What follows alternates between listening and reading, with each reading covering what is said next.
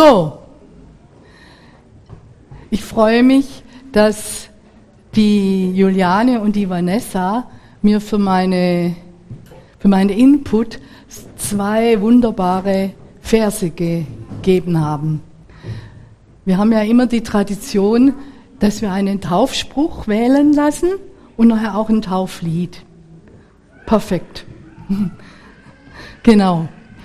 Und ich habe das, ich, ich, predige jetzt einfach mal drumrum um eure Taufsprüche, damit euch allen das klar ist. Und ich habe euch auch noch mal diese Einladung zum Feiern noch mal projiziert. Und ich möchte euch in diesem Moment noch mal einladen, ganz präsent zu sein mit allem, was gerade an Gedanken und Emotionen bei euch ist. Ich habe nämlich gemerkt, mir fällt es bei der Überflutung und bei dem vielen, was zu tun ist, mittlerweile schwer. Und ich möchte euch einladen, jetzt einfach mal so eine Art Auszeit vor Gott zu haben. Mit allem, was gerade in euch ist, was nicht positiv ist, was keine Feierstimmung aufkommen lässt. Und ich möchte euch einladen zu begreifen, und das sage ich auch zu mir, dass das Evangelium nicht angewiesen ist auf Feierlaune, sondern auf das, dass der Same Gottes in unser Herz fällt und dass Veränderung, Überwindung in unser Leben kommt. Und deshalb feiert jetzt in diesem Sinne, seid ganz da mit allem, was euch im Kopf rumschwirrt wo ich nicht zur Ruhe kommen lassen will und mit der ganzen Sehnsucht nach Liebe, nach Freude, nach Licht, nach Leben. Weil diese, Freude, diese Sehnsucht, die teilen wir alle. Stimmt's? Die teilen wir alle. Und jetzt seid gespannt auf den Taufspruch von der Juliane.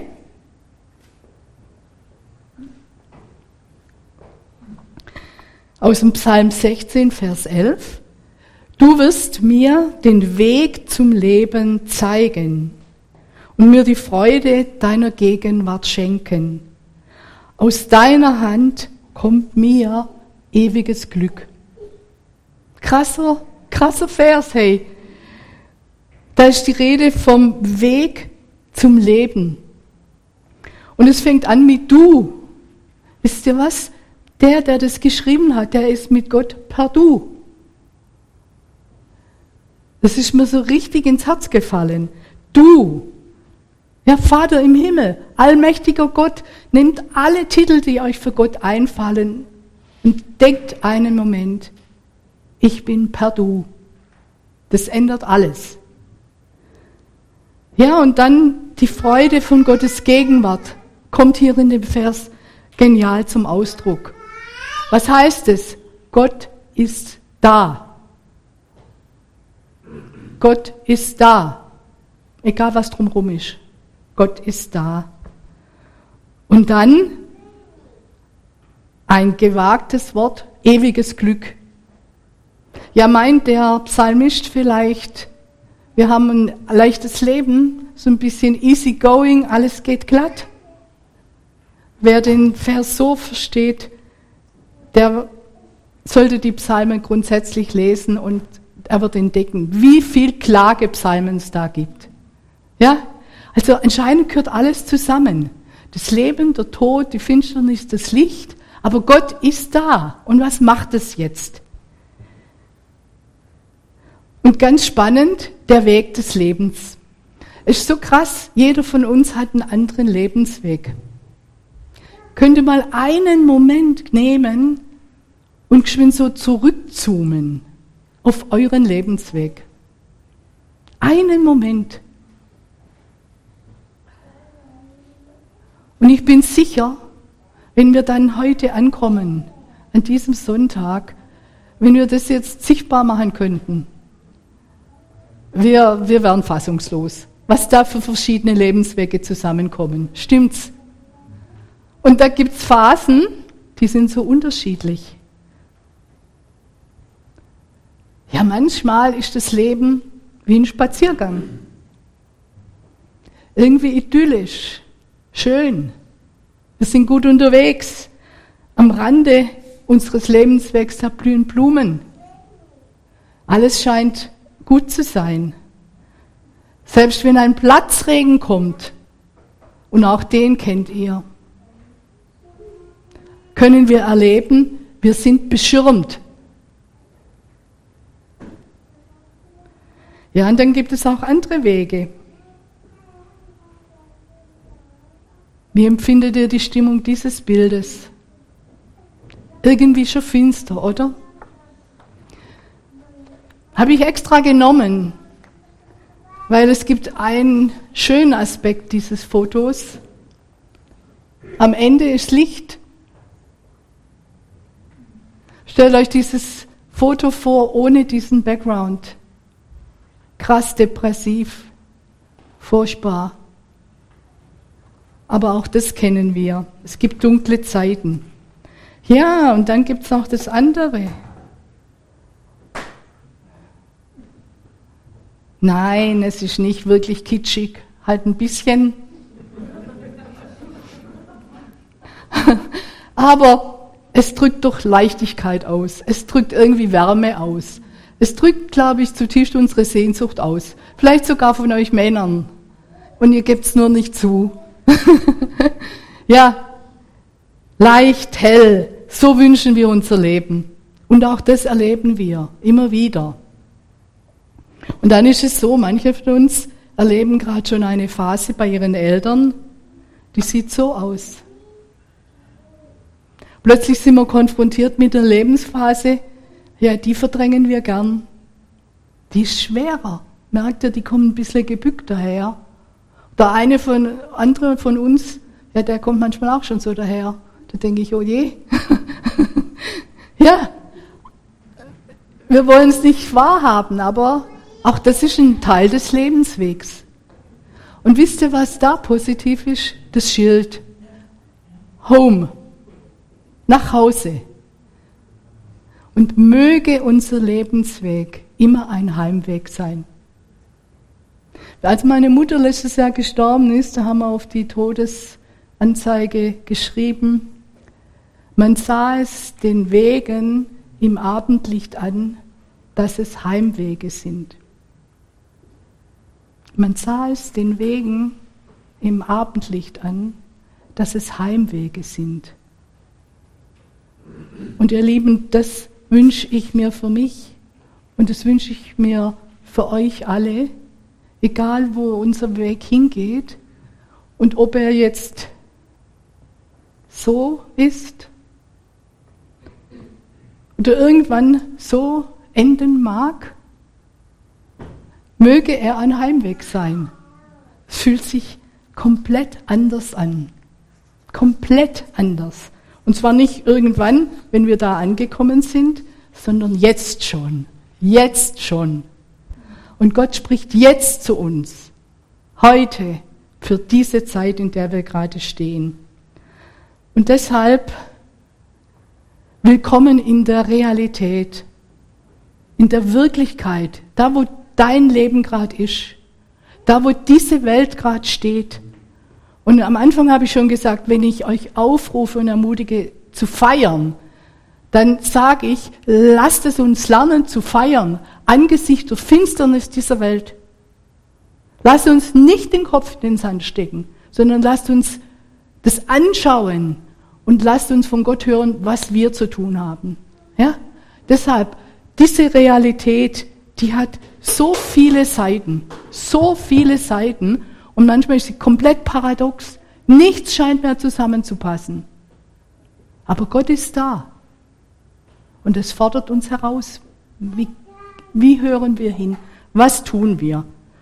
Und in Julianes ähm, Vers hieß es, ja, da war die Frage, du zeigst mir den Weg zum ewigen Glück. Ihr Lieben, was ist Glück? Was ist Glück? In meinem Studium habe ich mal ein Semester gemacht, Philosophie des Glücks. Krasser Titel, oder? War ich danach glücklicher? Aber ich habe viele Aspekte überlegt, was Menschen unter Glück verstehen, was kluge Menschen in der Weltgeschichte unter Glück definiert haben. Und wisst ihr was? Wir alle suchen danach. Wir alle suchen danach. Und ja, wir, sind wir glücklich, wenn wir gesund sind?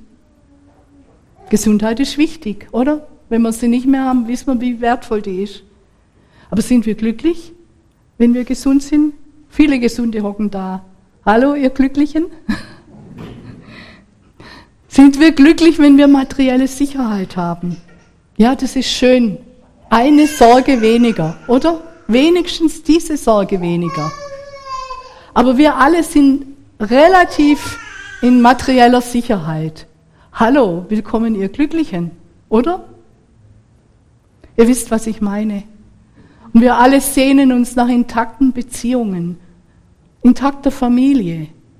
Viele von uns haben sich bisher nicht scheiden lassen oder haben es auch nicht vor.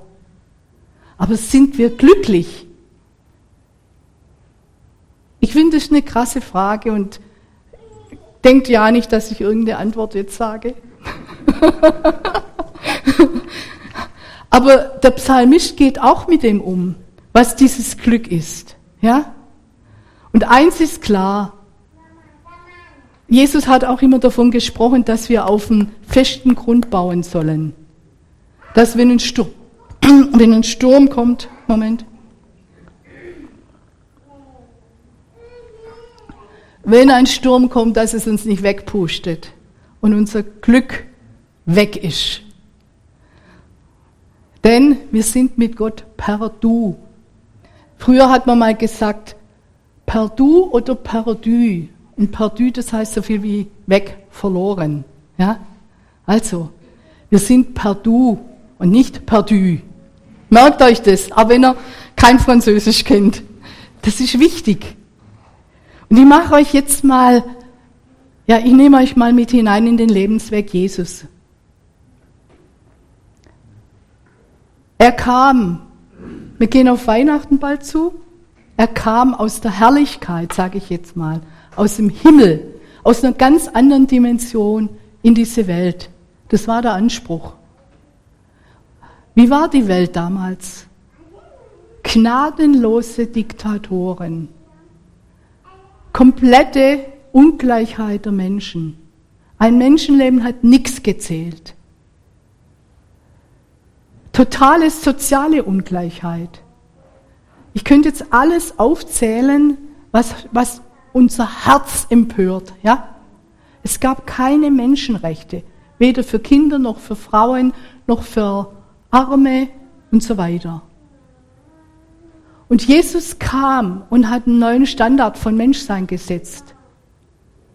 Und Jesus kam nicht, wie soll ich sagen, clean, äh, erhaben, sondern er ist mitten hineingegangen in den Dreck.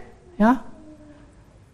Er hat alles erlebt hier, deshalb habe ich das Kreuz mal nach vorne tragen lassen, was unser Unglück bedeutet, nicht unser Glück. Freunde haben ihn verraten. Er ist angegriffen worden von den Frommen. Er wurde missverstanden. Er wurde verlassen. Er wurde verraten. Er wurde gefoltert. Er wurde gnadenlos ermordet. Glück. Ein krasser Lebensweg, ein ganz krasser Lebensweg. Und das Spannende ist, dass da, wo alle gedacht haben, jetzt ist es zu Ende, dass danach erlebt wurde, da ist was Neues begonnen, da hat was Neues begonnen. Das ist das ist sein Lebensweg gewesen. Und wir nennen uns nach Jesus Christus. Und ihr lasst euch nachher auf den Namen Jesus Christus taufen. Und wenn ihr untertaucht, ist es quasi ein Symbol für den Tod. Ja? Und wenn ihr hochkommt, wow, Leben, pures Leben. Und zwar ewig ewig. Das ist sein Lebensweg von Jesus. Und interessant ist, worauf wir schauen. Worauf wir schauen. Vielleicht verlassen wir zu schnell das Kreuz, den Verrat, die Enttäuschung, die Folter, die Jesus erlitten hat, und sind zu schnell bei Happy Clappy, alles gut. Herrlichkeit, Auferstehung. Und jetzt erleben wir weltgeschichtlich viel Leid. Und bringt das jetzt bitte mal zusammen. Und ich habe euch hier etwas mitgebracht. Da brauche ich mal eine Assistentin. Hanna, komm geschwind bitte. Ein goldenes Band. Und zwar soll das goldene Band den Lebensweg von Juliane und Vanessa symbolisieren. Ich habe Gold genommen, soll einfach ausdrücken, wie wertvoll. Okay? So, stell dich mal bitte daher. Festhalten. So, also wir machen jetzt, stellt euch mal vor, das geht endlos weiter. Ich würde sagen, so ewig. Kann ich jetzt natürlich hier nicht ähm, so lang machen, aber ich schneide es jetzt halt mal ab. Dieser Tag X. So. Dann gab es wohl in eurem Leben Hochs. Dann ging es wieder runter. Dann mal so mittig. Dann wieder hoch und so weiter. Aber eines ist sicher, egal wo euer Lebensweg angefangen hat, irgendwann haben sich eure Lebenswege mit Jesus gekreuzt. Sonst würdet ihr heute nicht hier sitzen. Und ihr übrigens auch. so, irgendwann seid ihr bei Jesus hängen geblieben. Irgendwann habt ihr angefangen, was zu verstehen, dass sein Tod, sein Leiden mit eurem Leben, mit eurer Realität, mit dieser Realität der Welt zu tun hat. Und ihr scheint auch noch etwas gespürt zu haben von dem Duft des Lebens, weil, man, komm Hanna, lass mal lieber da ein bisschen noch da weitergehen. Ja, nach dem Kreuz kam Verwandlung, Auferstehung. Es ging weiter. Es war nicht das Ende. Und wie gut, dass ihr irgendwann da hängen geblieben seid. Und dass sich eure und unsere Wege mit Jesus, ich sage es mal wirklich sprichwörtlich, gekreuzt haben. Ja. Und redet davon mit Menschen, was das heißt. Redet davon rede davon. Danke dir. Und ja, man sagt doch, die Hoffnung stirbt zuletzt. Diese Hoffnung stirbt nie. Ja?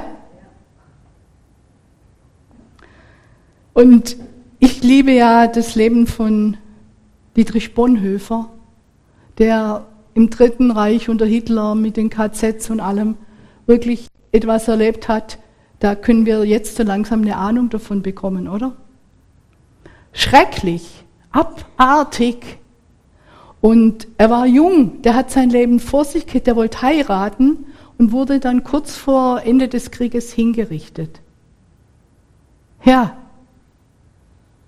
ewiges Glück, Lebensweg, Gegenwart Gottes, Fragezeichen. Man hat mitgeschrieben, der Henker sagte zu Bonhoeffer, schadenfroh, Bonhoeffer, das ist das Ende. Und jetzt kommt diese Auferstehungskraft. Bonhoeffer antwortete, das ist ein Anfang. Das ist ein Anfang. Und ich sage es euch, das gibt mir unglaublich Kraft. Unglaublich. Und deshalb nochmal, worauf schauen wir? Worauf schauen wir? Auf den Galgen oder auf den Neuanfang? Auf das Kreuz? Ja, unbedingt. Auf die Auferstehung. Bringt es zusammen. sonst leben wir schizophren. Und deshalb ist es auch so wunderbar, der Taufspruch von der Vanessa. Jetzt geht es um uns, was wir zu tun haben oder tun können und dürfen. Guckt mal den offenen Himmel an. Und dann der aus Sprüche 4, Vers 23, mehr als alles andere behüte dein Herz, denn von ihm geht das Leben aus.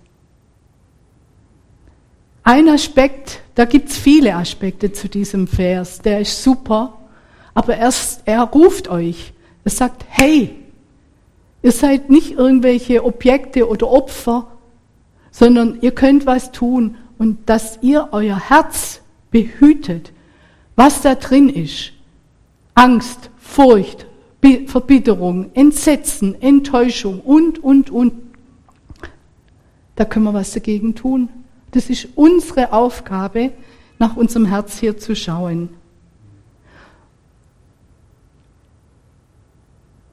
Gott macht seins, mit ihm sind wir per Du.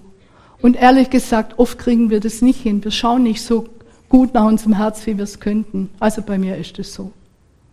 Ich brauche dann wieder ein Weilchen, bis ich mein Herz aufräume, bis ich mich wieder sortiere, bis ich mich wieder ausrichte, bis ich wieder seine Kraft, seinen Frieden empfange. Aber wir können es tun und wir sind dran. Und wenn wir es mal nicht so gut hinkriegen, dann beschirmt er uns. Ja? Mehr als alles, behütet euer Herz. Schaut die Nachrichten an, aber schaut auch euer Herz an. Okay? Schnell Ansage. So, wir sind am Ende angekommen von meinen Gedanken. Und wisst ihr, alles, was wir bekennen, was wir glauben, wir sagen, unser ganzes Leben und diese Erde, die ist in Christus. Weil er ist der, der auferstanden ist. Er ist der, der das letzte Wort hat. Kein Sadat, kein Putin, kein, kein, kein, kein, kein, na? Nicht, auch, nicht mal die Hamas oder sonst irgendeine Hisbollah oder alle mögliche, die wir durchaus fürchten müssen. Sondern wir sind in dem aufgehoben, dass Gott da ist, in allem. Und ihr kennt vielleicht auch dieses Wort, dass Gott uns neue Kraft gibt, dass wir auffahren wie Adler. Ja? Wie Adler. Und lasst mal das geschwind auf euch wirken. Für mich drückt es eine ganz große Kraft aus. Eine ganz richtige Stärke. Ich finde, es ist in, in, einer gewissen Weise so, ja, das ist ein männliches, starkes Foto, ja, in einer gewissen Weise. Also, und dieses Auffahren, das hat wieder was zu tun mit dem Schauen. Worauf schaust du? Was haben die für eine Perspektive, die Adler? Worauf schaust du? Was ist deine Perspektive? So, und jetzt kommen wir bei der anderen Seite der Realität an die auch Paulus kennt. Paulus sagte, ich kann alles. Ich kann arm sein, ich kann reich sein, ich kann gesund sein, ich kann krank sein, ich kann verfolgt werden oder in Freiheit leben. Und er endet und sagt, und wenn ich stark bin, äh, wenn ich schwach bin, und ich bin oft schwach. Paulus sagt, wenn ich schwach bin, dann bin ich stark in Christus. Das ist sehr krass. Das heißt, da kommt was. Das hat nichts mit uns zu tun. Wenn wir unser Herz aufmachen, da kommt was. Und er sagt auch, ich vermag alles durch den, der mich stark macht oder mächtig macht. Ihr Lieben, deshalb achtet auf euer Herz, dass da der Durchfluss möglich ist. Wenn es verstopft ist, kann die Kraft nicht fließen. Und das Allerbeste, dass er sagt, er ist nicht mehr sichtbar da. Er ist der Auferstandene. Er ist da mit seinem Geist. Und er sagt, ich bin bei euch. Bei dir, bei dir, bei dir, bei mir. Ich bin bei euch alle Tage, alle Tage bis an der Weltende. Ihr seid mit Gott per Du und nicht per Du, nicht verloren. Und ich möchte euch jetzt, bevor wir dann zur Taufe gehen, ähm, erstmal möchte ich euch danken für die wunderbaren Taufsprüche, oder?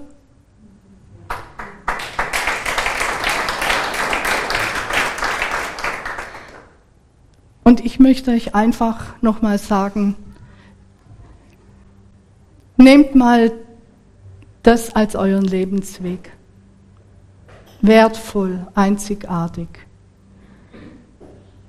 Und sprecht nochmal in eurem Herz einige kurze Momente mit Jesus. Und feiert es, dass ihr irgendwann am Kreuz hängen geblieben seid. Und dass das Kreuz nicht das Ende ist, sondern dass da noch was kommt. Und dass es mit Glück zu tun hat und mit Sinn. In einer Welt, die sinnlos oft erscheint. Redet mit ihm und öffnet nochmal euer Herz. Gustav Heinemann, einer der alten Bundespräsidenten, sagte einmal, die Herren dieser Welt kommen und gehen. Unser Herr kommt. Amen.